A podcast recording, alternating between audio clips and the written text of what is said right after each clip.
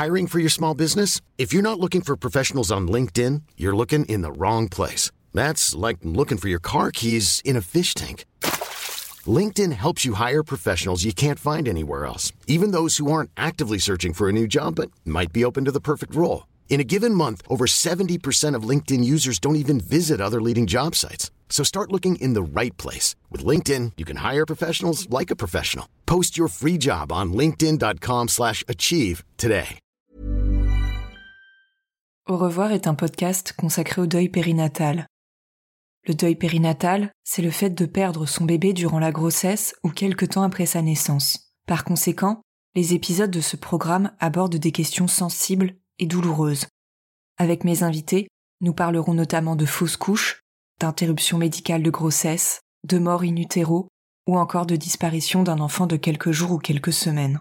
Assurez-vous de pouvoir écouter les épisodes dans de bonnes conditions.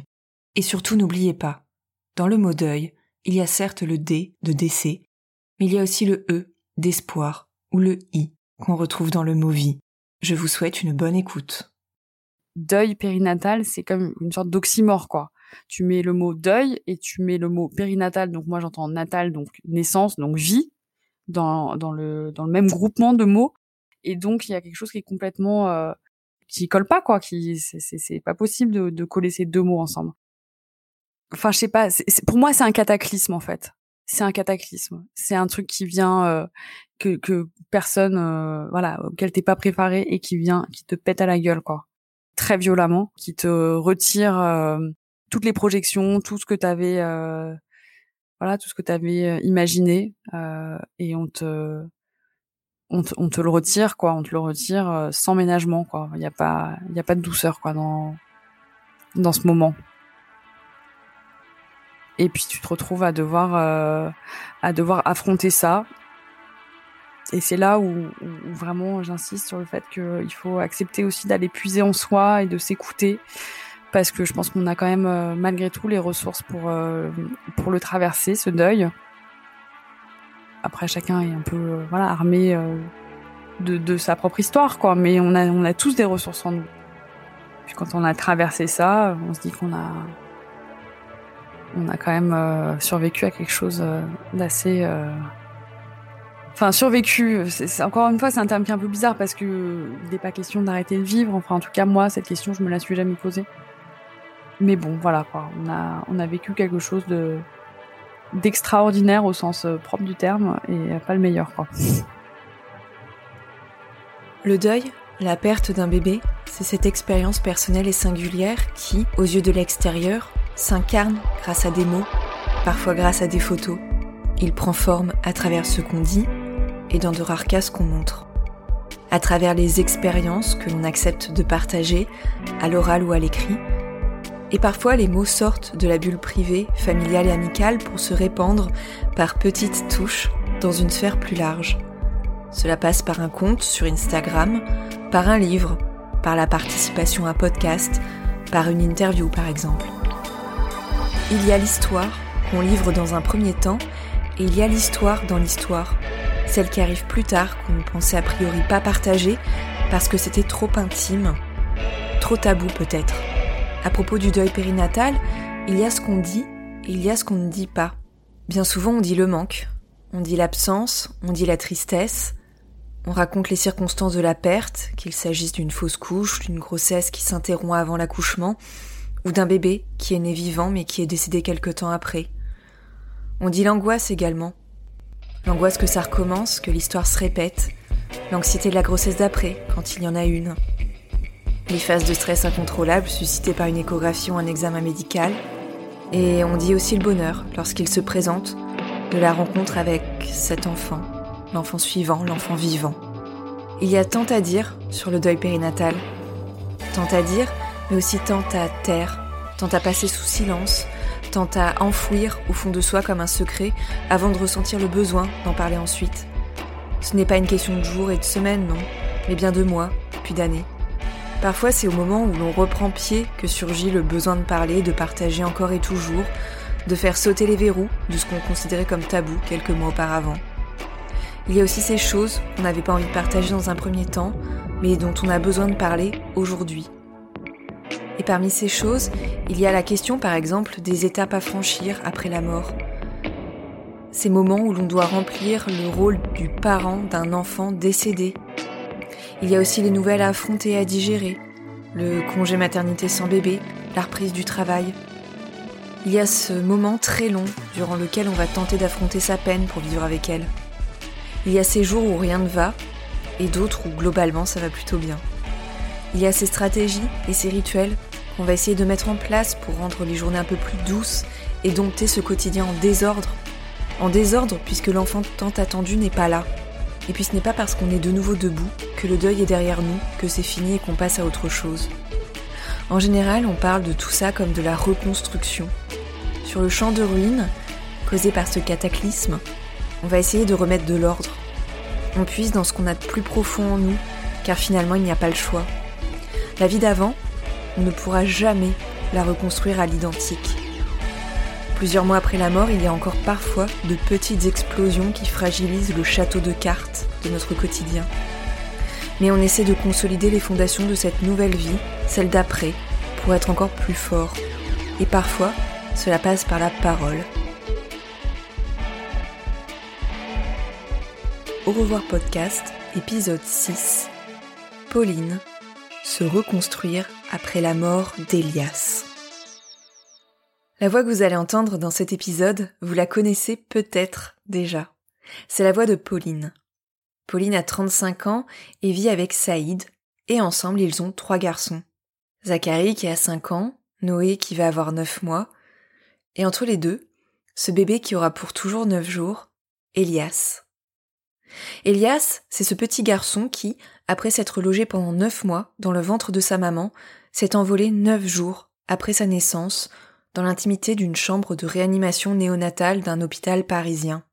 9 mois 9 jours, c'est justement le nom du compte Instagram que Pauline a créé en janvier 2019, un peu moins de trois mois après la naissance, puis le décès de son bébé. Et si vous connaissez déjà sa voix, c'est parce que l'histoire d'Elias, Pauline l'a déjà racontée dans un bel épisode du podcast Bliss. Il y a quelques semaines, c'est même sa grossesse d'après qui est devenue le sujet d'un second volet, puisque en janvier 2020, Noé est venu agrandir la famille. Aujourd'hui, je suis très émue parce que cela fait deux ans, presque jour pour jour, qu'Elias est parti. Je regarde l'heure sur mon téléphone. Nous sommes le 22 octobre. Il est 13h04. Et notre fils, Elias, vient de mourir. Ce sont les mots que Pauline avait écrits sur le compte Instagram dans lequel elle narre l'épopée de sa famille. Elle a déjà dit beaucoup de choses sur son deuxième bébé qui souffrait d'une maladie chromosomique et sur son deuil périnatal. Mais certains aspects pourtant elle ne les a pas ou peu abordés car elle les jugeait encore plus intimes et ça ne correspondait pas à la quête de sens qu'elle avait entamée grâce à l'écriture. À la fin du mois d'août dernier, nous avons pu discuter ensemble de ces choses qu'elle n'avait pas jugé bon de dévoiler à l'époque. Qu'est-ce qui se passe dans la tête d'une maman lorsqu'elle doit dire au revoir à son bébé? À quoi ça ressemble, la vie d'après, après le drame, après la mort Quand Elias est décédé, déjà, il faut que je dise que hum, j'ai pas voulu le revoir on l'a accompagné. Il est décédé dans les bras de son papa. C'était un très beau moment. Alors je sais que ça peut être dur de dire ça comme ça, mais mais euh, de toute façon, on savait que ça allait arriver. Je voulais que ça se passe bien. Je voulais qu'on soit pleinement euh, là avec lui. On était, euh, on était en pleine conscience en fait dans, dans, dans ce moment-là, et je savais qu'il fallait que j'enregistre chaque seconde de ce moment-là parce que j'allais vivre avec. Et à la fois ça allait être euh, le moment le plus dur de ma vie certainement. Et en même temps quelque chose qui rappellerait son passage sur terre et, et ces moments qu'on a vécu avec lui. Et puis je pense que c'était un geste d'amour incroyable en fait d'accompagner son bébé dans la mort. On pense pas qu'un jour on aura à vivre quelque chose d'aussi dur mais quand on le vit en fait on est voilà moi j'étais entièrement avec lui et je voulais qu'il sente tout l'amour qu'on avait pour lui je voulais qu'il parte en accompagné de, de, de, de cette certitude que il était notre fils pour toujours et qu'on l'avait aimé et qu'on l'aimerait toujours. Enfin voilà. Donc c'était un c'était un beau moment, très dur mais beau. Enfin je veux dire, euh, euh j'y étais préparée et je l'ai vécu et tu vois je peux en parler assez facilement aujourd'hui parce que euh, je regrette pas une seconde de, de, de, de ces 15 minutes que ça a duré. C'était assez rapide. Mais par contre quand il est décédé, j'ai plus voulu le voir je suis sortie. Et je n'ai plus voulu le voir parce que pour moi, il fallait qu'il soit vivant et à partir du moment où il était décédé, je voulais pas le voir, euh, je voulais pas voir la mort en fait euh, s'inscrire sur son sur son visage et sur son corps, même si c'était un enfant qui a voilà un bébé qui a toujours été euh, euh sédaté, qui a toujours été voilà entravé par tout un dispositif médical qui le retenait en vie, mais malgré tout, je voulais retenir la vie qui l'a traversé. Je voulais pas, je voulais pas inscrire son l'image de, de, de sa mort, euh, enfin en tout cas de son de son corps mort. Je voulais je voulais pas avoir ça avec moi. Peut-être parce que j'ai déjà euh, connu ça avec ma maman malheureusement, et donc euh, j'étais un peu. je, je sais que j'ai j'aime pas j'aime pas me rappeler de ma mère morte parce que je l'ai vue morte et donc je voulais pas voir mon enfant mort. Et ça n'y est pas retourné pendant les quelques jours qui ont enfin qui ont séparé le, le décès et l'enterrement, mais le jour de son de ses obsèques, il a été le chercher. Euh, donc il l'a revu et je sais même qu'il a pris une photo qu'il m'a jamais montrée, mais que il m'a dit le jour où tu seras prête, euh, euh, j'ai une photo. Et il était très beau et peut-être qu'un jour je lui demanderai de me la montrer. Dans cette vie qui vient de basculer, une nouvelle étape attend Pauline et Saïd. Ce sont les funérailles d'Elias. En effet, en France, lorsqu'un enfant décède avant la naissance ou qu'il est mort-né, ses parents ont deux possibilités. Ils peuvent laisser l'hôpital se charger de la crémation, auquel cas les cendres seront ensuite réparties dans un cimetière, ou alors ils peuvent organiser eux-mêmes les obsèques. En revanche, à partir du moment où l'enfant est vivant, ce qui est le cas d'Elias, c'est à la famille de faire les démarches pour tout organiser. Cet aspect-là du deuil, Pauline a mis beaucoup de temps avant d'oser en parler, c'était un peu le tabou ultime de son histoire. Malgré tout, pour elle et pour son compagnon, organiser les obsèques d'Elias, c'était tout simplement continuer à être ses parents. Mais le choc fut très très rude au moment des préparatifs. Alors qu'ils ont commencé à demander des devis dans les entreprises de pompes funèbres, ils ont eu l'impression de se heurter à une réalité commerciale et matérielle, une réalité froide, impersonnelle, qui n'avait plus rien à voir avec le milieu hospitalier dans lequel Pauline, Saïd et Elias ont été si bien entourés. C'est un peu abstrait finalement la mort d'un enfant, mais quand on la rencontre en vrai, bah, on doit faire la même chose que pour n'importe quel individu euh, décédé, c'est-à-dire qu'on doit s'occuper de, de, ses obsèques. C'est en ça que je dis que c'est un tabou ultime, c'est que en fait quand tu quand tu sors de la maternité, on s'attend à ce que tu fasses des démarches liées à la naissance de ton enfant. Soit dit en passant, nous on a dû les faire aussi parce qu'on a trois jours pour déclarer la naissance d'un enfant, donc euh, même s'il allait très mal, bah, on a déclaré sa naissance. Quand tu appelles par exemple ta mutuelle euh, parce que tu as la possibilité d'avoir une prime pour la naissance de ton enfant, j'ai dû le faire, mais en leur précisant que j'en avais besoin pour payer les obsèques. On est passé d'un environnement où on était entouré euh, 24 heures sur 24 à euh, projeter, catapulter dans un monde où finalement il n'y avait plus euh, toute cette euh, voilà cette bienveillance autour de nous et à devoir euh, trouver tout seul et à se débrouiller avec euh, avec ça et c'était vraiment très dur finalement, j'avais besoin de passer des gens avec qui j'avais confiance, enfin en qui j'avais confiance à l'hôpital, qui étaient des gens qui s'étaient incroyablement bien occupés d'Elias. Et je voulais le confier à des gens qui allaient bien s'en occuper jusqu'au bout, qui allaient le respecter comme euh, les médecins et les infirmières, euh, et y compris les gens, euh, je pense, après la chambre mortuaire, même si je les ai pas vus, mais je sais parce que Saïd m'en a parlé, c'était occupé de lui. Et je voulais que des gens s'en occupent aussi bien. Et c'est très dur à trouver c'était notre façon d'être ses parents aussi à ce moment-là. Euh, de bien s'occuper de lui, de le trouver un bel endroit, euh, de, de, de, faire ça joliment et, euh, et euh, encore une fois avec tout l'amour qu'on avait pour lui. Donc effectivement, c'est pas aller choisir un berceau ou une poussette là, c'est choisir un cercueil. Et c'est horrible, mais on le faisait euh, en étant sûr que c'était ça qu'on devait faire. C'était un peu notre devoir de parent. Tu exerces ta parentalité quand tu vas faire ça, et c'est dans un, dans un contexte qui est, qui est tellement incroyable que ça paraît, ça paraît fou, mais c'était la seule chose que j'avais à faire à ce moment-là. Et donc on tombe en face euh, de personnes, voilà, qui, traitent ça comme n'importe quel autre sujet, quoi. Enfin c'est bon après, euh, on voit passer des familles endeuillées toute la journée, mais là tout d'un coup je me dis non mais c'est pas possible, ils vont quand même un peu euh, saisir qu'ils sont en face d'eux des gens qui vivent le, quelque chose de tellement enfin vraiment tellement dur et pas tant que ça en fait moi j'ai eu l'impression d'avoir été euh, accueilli comme si je venais pour enterrer mon, grand-oncle, quoi. Voilà, ils me sortaient leur devis, euh, ils avaient aucune empathie. Enfin, j'ai trouvé qu'ils n'étaient pas euh, du tout à la hauteur de ce que je vivais, c'est-à-dire un drame inimaginable. J'avais perdu un bébé que je portais dans mon ventre encore dix jours avant. Et au final, euh, au bout de, je sais pas, six ou sept entreprises, j'ai fini par pousser la porte euh, d'une entreprise où la, la, femme qui était là, la première chose qu'elle m'a dit, c'est elle m'a dit, je suis désolée pour vous. Mais qu'est-ce qui s'est passé? Mais mais je suis vraiment, je suis tellement désolée. Et je dis, ok, bah peu importe ce que vous allez me sortir comme devis, ce sera avec vous, quoi. Parce que c'est la seule qui a fait preuve d'un peu d'empathie et qui a qui m'a regardé dans les yeux. C'était la seule femme. Alors je sais pas s'il y a un lien, peut-être que tout d'un coup il y a une projection comme une maman, quoi. Mais peu importe, euh, elle a à ce moment-là, elle a, elle a dit les mots que j'avais besoin d'entendre, c'est-à-dire, euh, voilà, c'est pas normal que vous soyez là pour ça. Et c'est ce que les autres me disaient pas. Les autres, ils traitaient ça comme un sujet, comme un autre. Donc quand je dis un tabou ultime, c'est qu'on n'y pense pas, parce que personne n'a envie de penser que ça existe. Ça existe. Voilà, il faut pousser la porte. Et je sais qu'il y a des femmes qui poussent la porte des pompes funèbres alors qu'elles ont encore leur bébé dans le ventre. Donc on n'en parle jamais. Je, je dis pas qu'il faut parler que de ça, mais ça existe. Pour beaucoup de gens, les obsèques d'un bébé sont un moment inimaginable, mais aussi très abstrait et très flou. Elias a été toute sa vie à l'hôpital. À part ses parents et un ami très proche de la famille, à part les soignants et les soignantes, personne n'a pu le rencontrer de son vivant. Son enterrement correspond donc à ce moment où la famille et les amis de Pauline et Saïd ont pu lui dire bonjour et en même temps au revoir.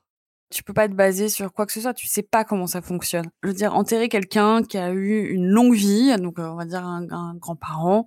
Euh, bon, il y a, je veux dire, on sait ce que c'est parce qu'on l'a tous vécu. Et puis euh, il y a des dizaines d'années sur lesquelles s'appuyer pour pour célébrer une vie entière. Là, la vie entière, elle est très courte. Dans certains cas, elle s'est passée que in utero. Dans d'autres, comme comme Elias, c'est des vies qui voilà qui sont que des vies d'hôpital et donc, euh, qu'est-ce qu'on fait en fait pour euh, célébrer Qu'est-ce qu'on célèbre en fait? Moi, je voulais célébrer euh, le passage de, de mon fils sur Terre et la force qu'il avait eue. Et c'est ça que j'ai voulu raconter aux gens qui sont venus. C'est qu'il a vécu que neuf jours, mais c'était neuf jours d'une intensité incroyable et une force de vie qui valait le coup voilà, d'être racontée. Et que voilà, cette vie, elle avait autant de valeur que une vie beaucoup plus longue. T'es obligé de composer complètement avec t'appuyer que sur toi, de, de, de ce que tu as encore comme ressources pour réussir en plus à, à organiser ça, parce que c'est très difficile, euh, tu es quand même complètement anéanti, donc euh, choisir euh, le format, les gens. Mais bon, voilà, pour nous c'était important parce que ça nous donnait aussi quelque chose à faire, euh, et c'était utile dans, dans la période où tu es tellement anéanti par ce qui t'arrive, bah là au moins tu te donnes un objectif, c'est de réussir à organiser cette cérémonie. Donc nous, on a cherché quelque chose qui, entre guillemets, nous ressemblait.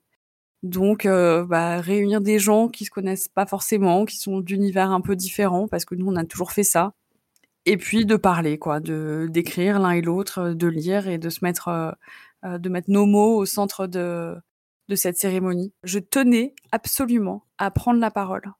C'était quelque chose qu'il fallait que j'arrive à faire, même si j'avais conscience que c'était un défi complètement fou que je m'étais donné, c'est-à-dire de parler devant euh, cette cinquantaine de personnes qui sont que des gens qui comptent dans ma vie le jour de l'enterrement de mon bébé. Je sais pas ce qui m'a pris euh, de vouloir faire ça, mais c'était euh, quelque chose que je voulais réussir à faire et je voulais réussir à le faire sans pleurer. Ça m'a tenu, ça m'a donné un vrai objectif et j'ai réussi à le faire. C'était très dur, mais c'était essentiel pour moi que, que soit accompagné de mes mots devant tous ces gens-là et que nos proches aient entendu euh, qui il était, qui il avait été, et euh, comme un hommage qu'on ferait pour quelqu'un de 50 ans.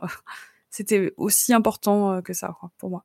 Et c'était un beau moment, quoi. C'était un beau moment. Ça a été, c'était, c'était triste, c'était dur parce qu'on a vu tous nos proches pleurer beaucoup et un peu effondrés, quoi. Et c'était assez, c'était assez émouvant aussi de voir la tristesse de nos proches qu'il n'avait pas connu, mais qui était tellement, tellement triste de, de le rencontrer à cet endroit, en fait.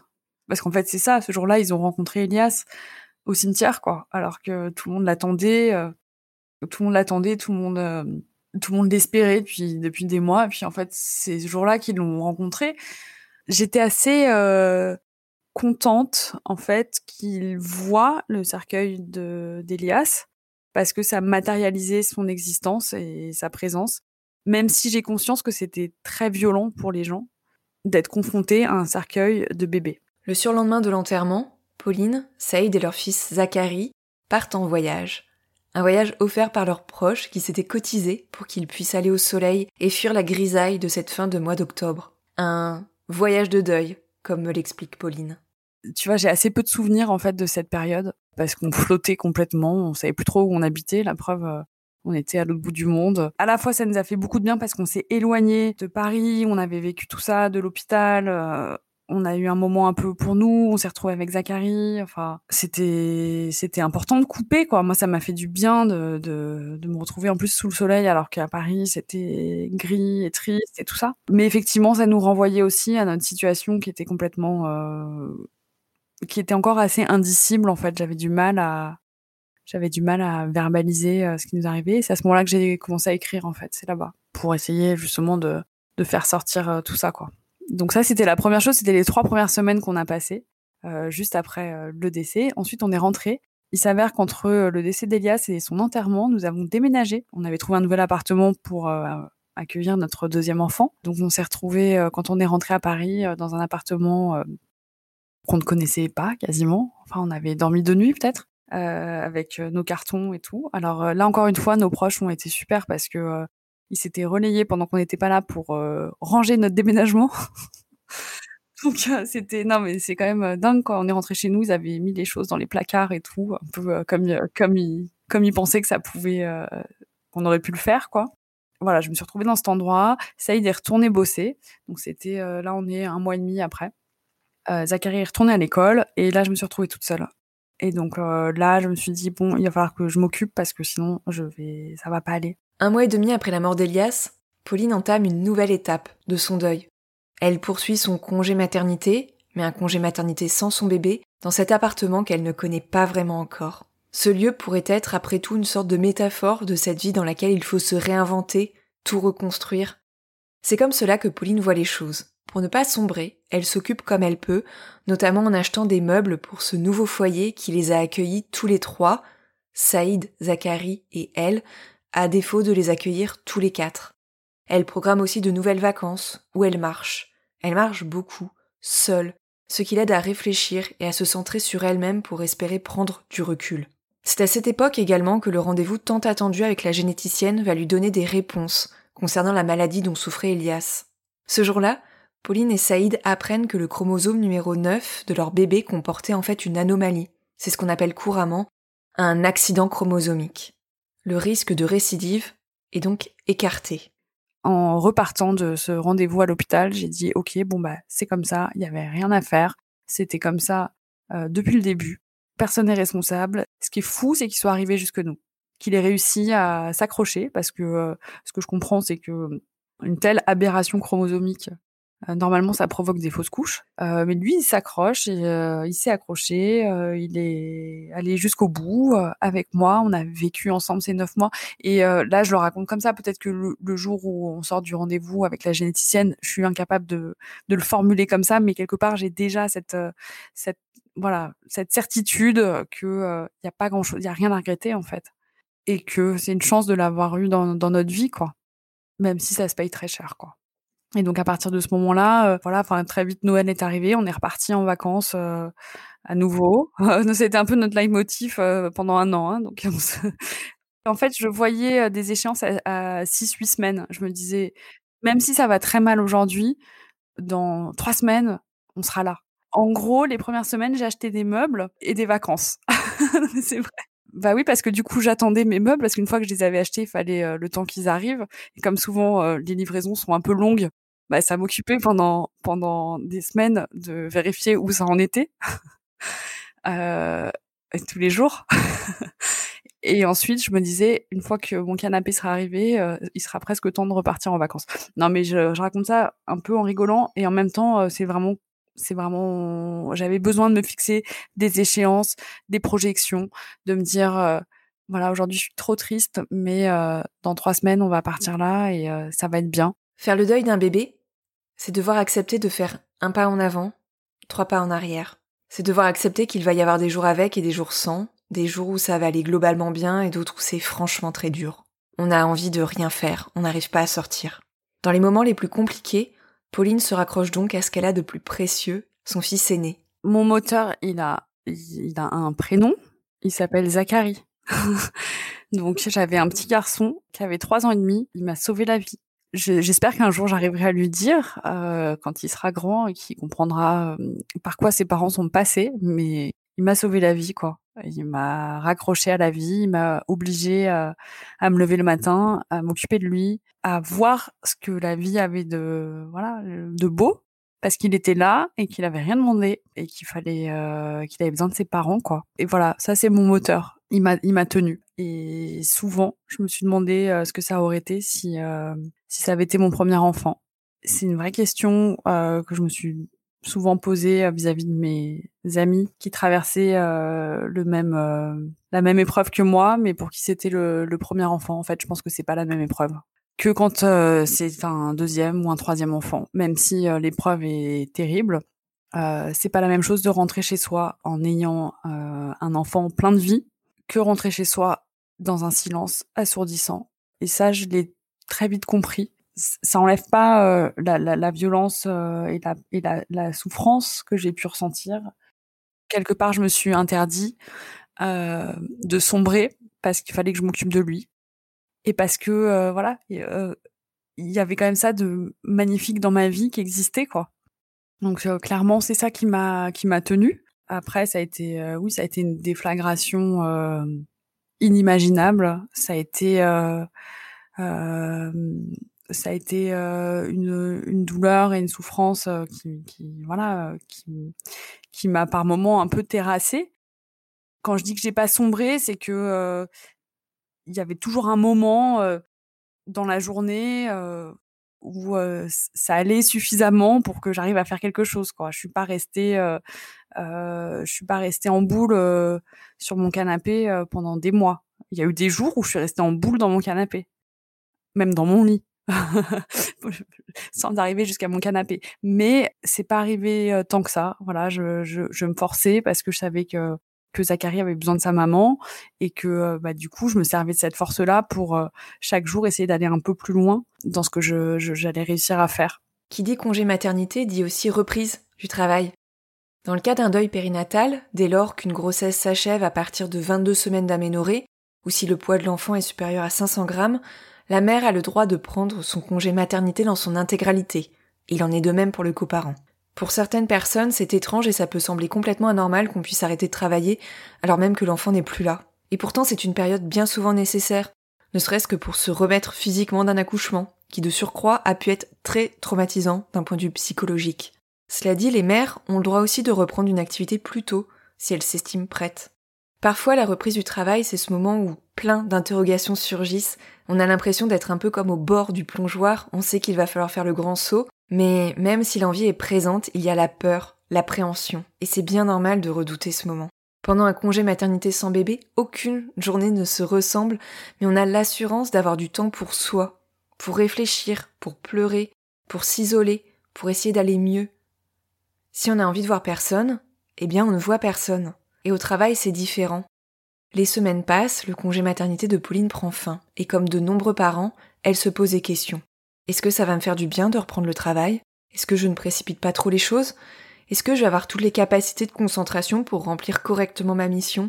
Et si c'était trop violent et si ça me faisait rechuter? Finalement, c'est grâce à un mi-temps thérapeutique et à une équipe ultra bienveillante autour d'elle qu'elle reprend le rythme en douceur. Dans un premier temps, je me suis dit, euh, je vais pas pouvoir retourner travailler parce que je, je vais pas pouvoir mobiliser, euh, je vais pas pouvoir travailler en fait. J'ai eu beaucoup de chance parce que j'étais dans un, une boîte où ça se passait super bien. J'avais des très très bons rapports avec euh, les gens avec qui je travaillais, notamment ma chef. Et donc euh, je l'ai appelé, je lui ai dit écoute, euh, je pense que quand je vais revenir travailler, si tu pouvais me donner, tu vois, un travail genre coller des, des timbres toute la journée sur sur des enveloppes ou un truc répétitif qui m'empêchera de trop réfléchir, ce serait super, tu vois. Donc elle me disait bon, je vais te trouver un truc effectivement qui te demande pas de trop de concentration si c'est ça que tu veux, il y a pas de problème. Et puis euh, le lendemain, je la rappelle et je lui dis mais en fait euh, pas du tout, euh, ça va être horrible si je fais ça toute la journée. Il faut au contraire que je sois très impliquée sur mes dossiers. Je veux récupérer mes dossiers. Elle me dit pas de problème, tu récupères tes dossiers. Je tergiversais tout le temps entre des moments où je me sentais un peu plus forte et je me disais je vais pouvoir reprendre mon travail et ça va m'aider, et des moments où je me disais je suis incapable de retourner travailler Et donc, euh, il faut qu'on me donne des tâches euh, un peu, euh, voilà, enfin, qui vont pas me demander trop de concentration, en même temps qu'ils vont m'occuper l'esprit. Ils ont été super. Je pouvais reprendre quand je voulais. on me disait, tu prends ton temps, il n'y a pas de problème, machin. Et finalement, j'y suis retournée. donc, le plus dur, c'est quand même le jour où tu te lèves le matin, tu dis, ça y est, j'y retourne et tu passes la porte de ton ta boîte, enfin de ton travail, et que tu dis que le que tous les gens que tu vas croiser savent ce qui t'est arrivé et que tu te demandes comment ça va se passer, c'est très dur. Euh, moi, ça s'est hyper bien passé. Les gens ont été très bienveillants avec moi. En fait, euh, au début, j'ai demandé à reprendre trois jours par semaine et ne pas travailler euh, les deux autres jours de la semaine. Donc j'ai commencé comme ça. Donc j'allais bosser lundi, mardi, mercredi et je travaillais pas jeudi, vendredi. Je me sentais en droit de dire, bah en fait ça va pas et d'arrêter si ça allait pas. Sauf que bah en fait ça s'est pas du tout passé comme ça. Ça, ça tout de suite ça j'ai compris que ça allait m'aider donc euh, j'y suis restée très vite. Je me suis remise en fait sur mes dossiers. J'ai pas du tout fait ce que je pensais, euh, c'est-à-dire euh, de devoir être sur quelque chose qui allait pas du tout mobiliser. Je me suis très vite relancée dans mes trucs. Ça m'a fait du bien. Et puis très vite je suis repassée à quatre jours par semaine. En fait le travail m'a énormément aidé parce qu'il y avait cette bienveillance autour de moi, un environnement dans lequel je me sentais bien, parce que les gens étaient euh, à l'écoute de ce dont j'avais besoin. Donc euh, j'ai bien conscience que c'est pas le cas euh, pour tout le monde et qu'il y a des environnements de travail qui sont très durs et qui ne sont pas du tout des ressources. Mais moi, ça a été une très très grande ressource le travail. Une nouvelle routine se met en place. Comme Pauline vient de le dire, tous les jeudis et vendredis sont consacrés à une seule chose, prendre soin d'elle et l'aider à cheminer dans son deuil, l'aider à reconstruire sa vie. Tous les jeudis, elle va donc voir sa psy et participe ensuite à un groupe de parole entre mamans. J'ai eu connaissance de ce groupe de parole qui était gratuit euh, toutes les semaines, euh, euh, donc je me suis dit bon, je vais aller voir. Ça a été vraiment quelque chose qui m'a, c'est plus qu'aidé, ça m'a, ça m'a un peu sauvé la vie quand même, de découvrir ce lieu avec ces autres mamans qui traversaient la même chose que moi, avec chacune son histoire.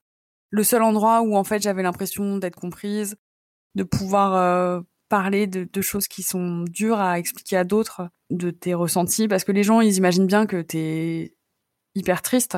En fait, le deuil périnatal, c'est pas juste de la tristesse, c'est euh, de la tristesse, de la violence, de la euh, de la fragilité.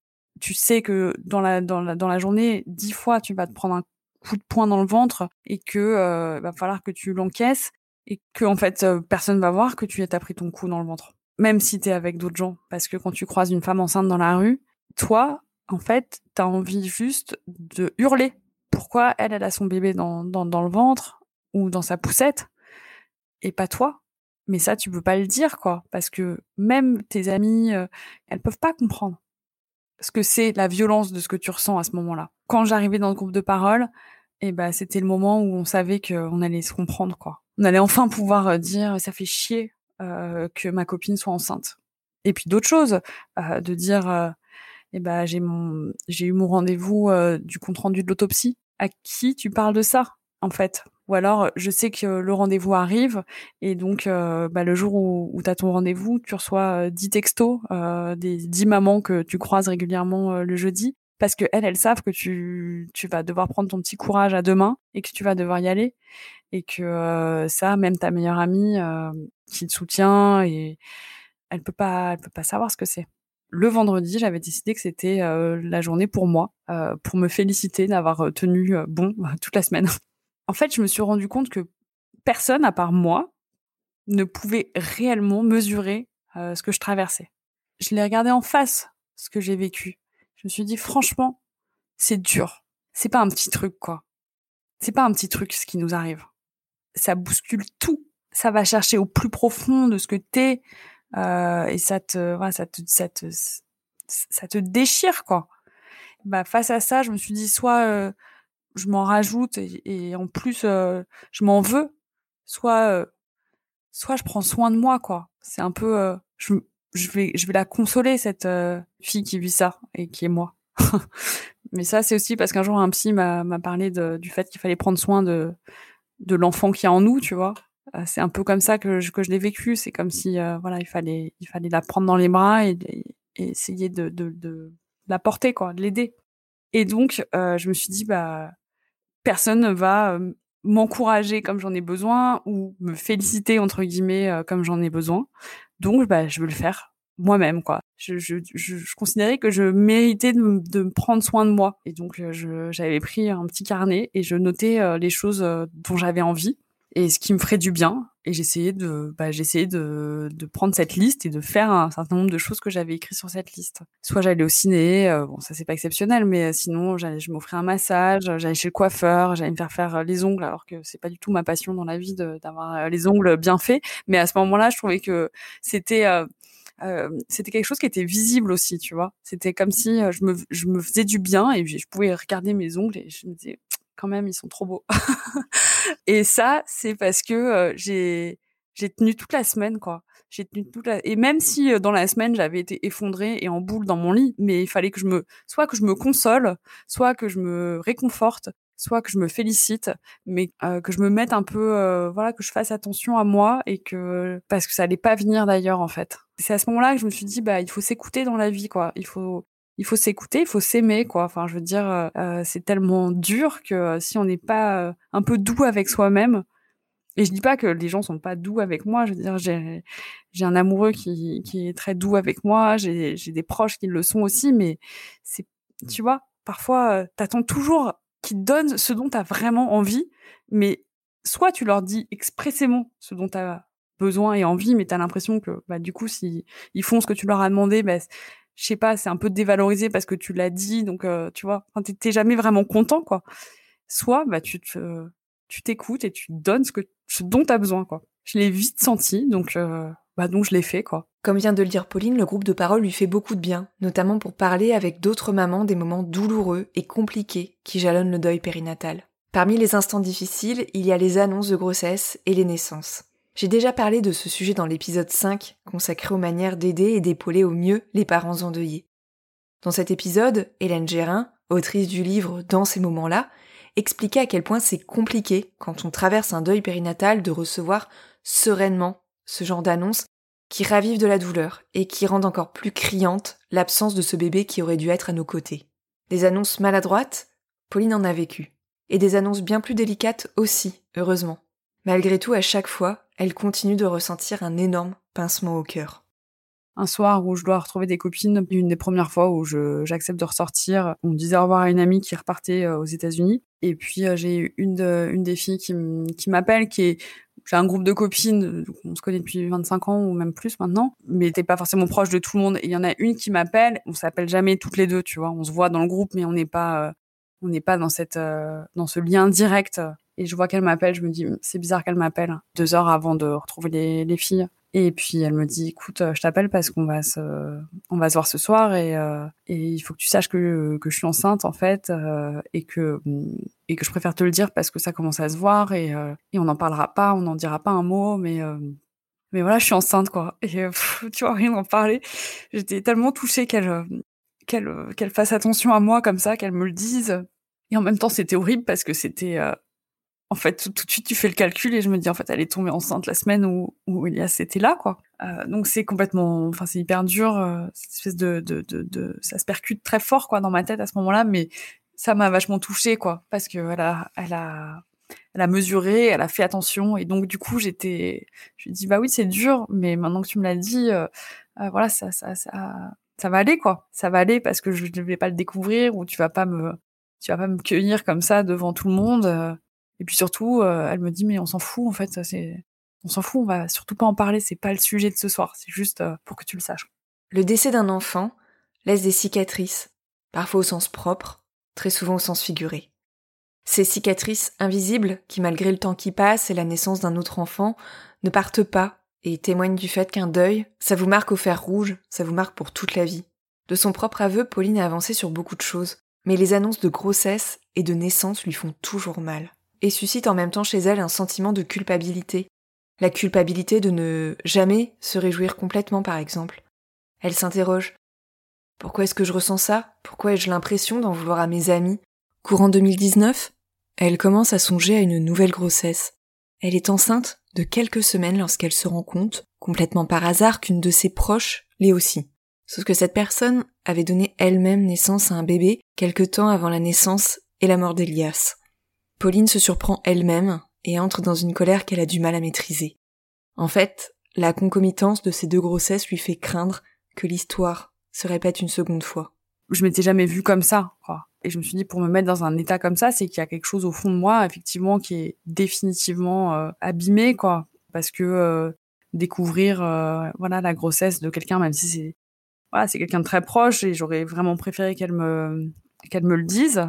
Mais bon, elle était enceinte de deux semaines, hein, donc on va se calmer sur sur le reproche que je peux encore lui faire, tu vois. Je veux dire, elle venait de l'apprendre ça a été ouais, ouais ça a été terrifiant je me suis dit bah en fait ça veut dire que on va revivre la même chose parce qu'elle avait déjà eu un enfant euh, quelque temps après euh, avant euh, Elias et donc je me suis dit on va être à nouveau enceinte en même temps et donc l'histoire va se répéter enfin il y a une espèce de truc comme ça qui est insupportable et puis tu vois même entre copines euh, il arrive encore que bah comme comme beaucoup de, de, filles tu vois tu te retrouves avec tes copines et puis assez vite ça parle euh, justement des enfants, machin et tout. Et puis alors les récits d'accouchement et tout, mais euh, euh, ça je supporte plus quoi.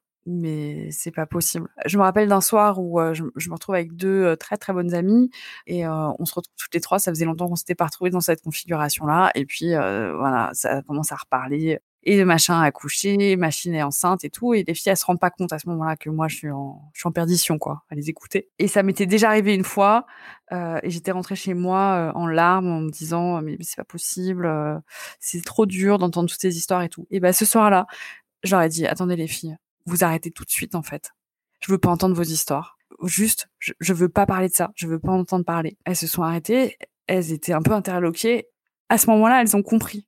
Et j'étais trop contente d'avoir trouvé la force de leur dire parce que euh, bah du coup on a passé un bon moment après et moi je me suis évité une douleur et une souffrance qui m'auraient habité pendant des jours et des jours parce que j'aurais encore ressassé toute leurs histoires de toutes ces filles pour qui euh, tout est facile et, moi je serais quand même rentrée chez moi il y aurait toujours pas eu mon bébé quoi la maternité euh, devient un sujet très très très très délicat J'espère euh, petit à petit réussir à, le vivre un peu plus sereinement. Les seules personnes pour qui euh, ça, se passe bien, c'est les, les, filles euh, dont je sais qu'il y a des histoires difficiles derrière. Des désirs d'enfants qui mettent du temps à se concrétiser, ou alors des, des, des, filles qui ont eu des fausses couches à répétition. Là, je suis capable de me réjouir. Parce qu'en en fait, j'ai l'impression qu'on fait partie du même monde, même si chacune a son vécu et que c'est pas tout n'est pas comparable.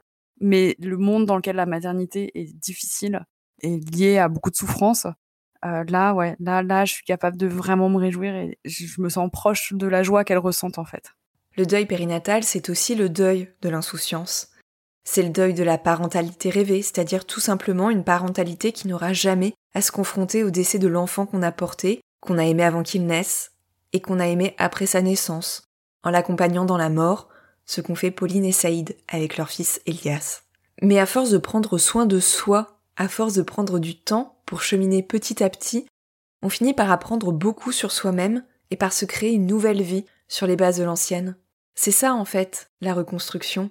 C'est admettre que cette vie, ce n'est bien sûr pas celle que l'on avait imaginée, mais c'est une vie dans laquelle on se connaîtra beaucoup mieux, car on sera allé puiser des ressources et de la force là où on ne pensait même pas en avoir personne peut comprendre ce que c'est, euh, ce que je vis. Mais en tout cas, je vais pas m'infliger des choses qui me rajoutent de la peine là où j'en ai déjà tellement, quoi. Et ça, euh, ouais, ça c'est ça c'est super fort, quoi. C'est super fort et c'est un truc qui, que j'avais pas en moi avant et dont j'essaye de me servir encore aujourd'hui. Alors c'est moins présent parce que je suis moins à vif. Donc ça se, c'est moins viscéral. J'ai moins besoin de cette protection et cette capacité à éloigner les choses qui me font pas du bien. Euh, mais parfois ça se réveille et ça me fait beaucoup de bien. Objectivement, j'ai gagné, euh, j'ai gagné 15 ans de psychanalyse hein, euh, avec cette affaire. Euh, donc c'est toujours ça que c'est toujours ça de gagner. Non mais je dis ça un peu en rigolant et un peu sérieusement parce que dans le fond, euh, je pense qu'effectivement quand tu vis des épreuves aussi terribles, tu sais mieux qui tu es quoi. Et donc en fait c'est assez utile dans la vie de de se connaître. Voilà, puis t'as survécu à ça, donc tu, tu, peux survivre à pas mal de trucs en fait, et t'as moins peur de plein d'autres trucs. Enfin, ça m'a apporté une force que j'avais pas avant en moi. Je cherche toujours un peu le positif dans les choses, mais euh, je me sens à la fois porteuse d'une euh, d'une cicatrice, euh, d'une balafre euh, qui va jamais vraiment disparaître et qui est potentiellement une, fragilité. Et en même temps, c'est ça qui me confère beaucoup de force. C'est un truc qui est, que je vis comme ça, quoi. Ma plus grande fragilité, ma plus grande force, en même temps, quoi.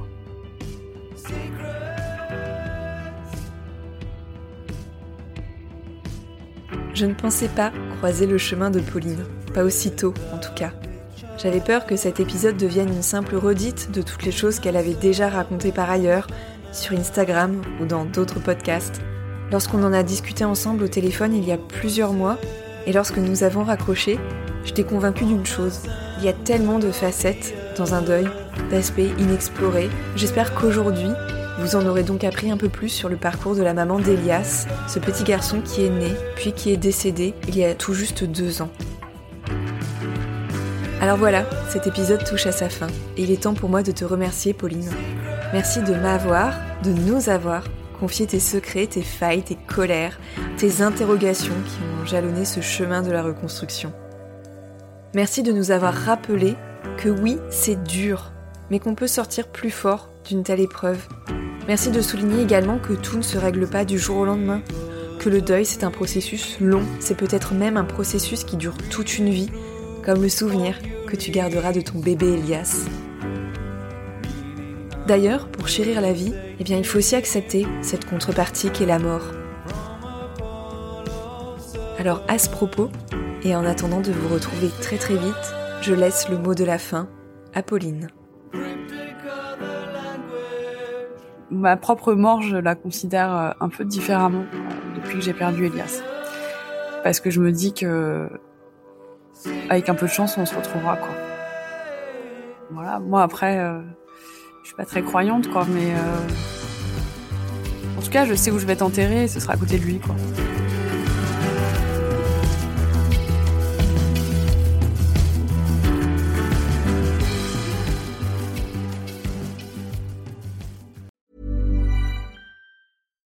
When you make decisions for your company, you look for the no-brainers. And if you have a lot of mailing to do, stamps.com is the ultimate no-brainer. It streamlines your processes to make your business more efficient, which makes you less busy.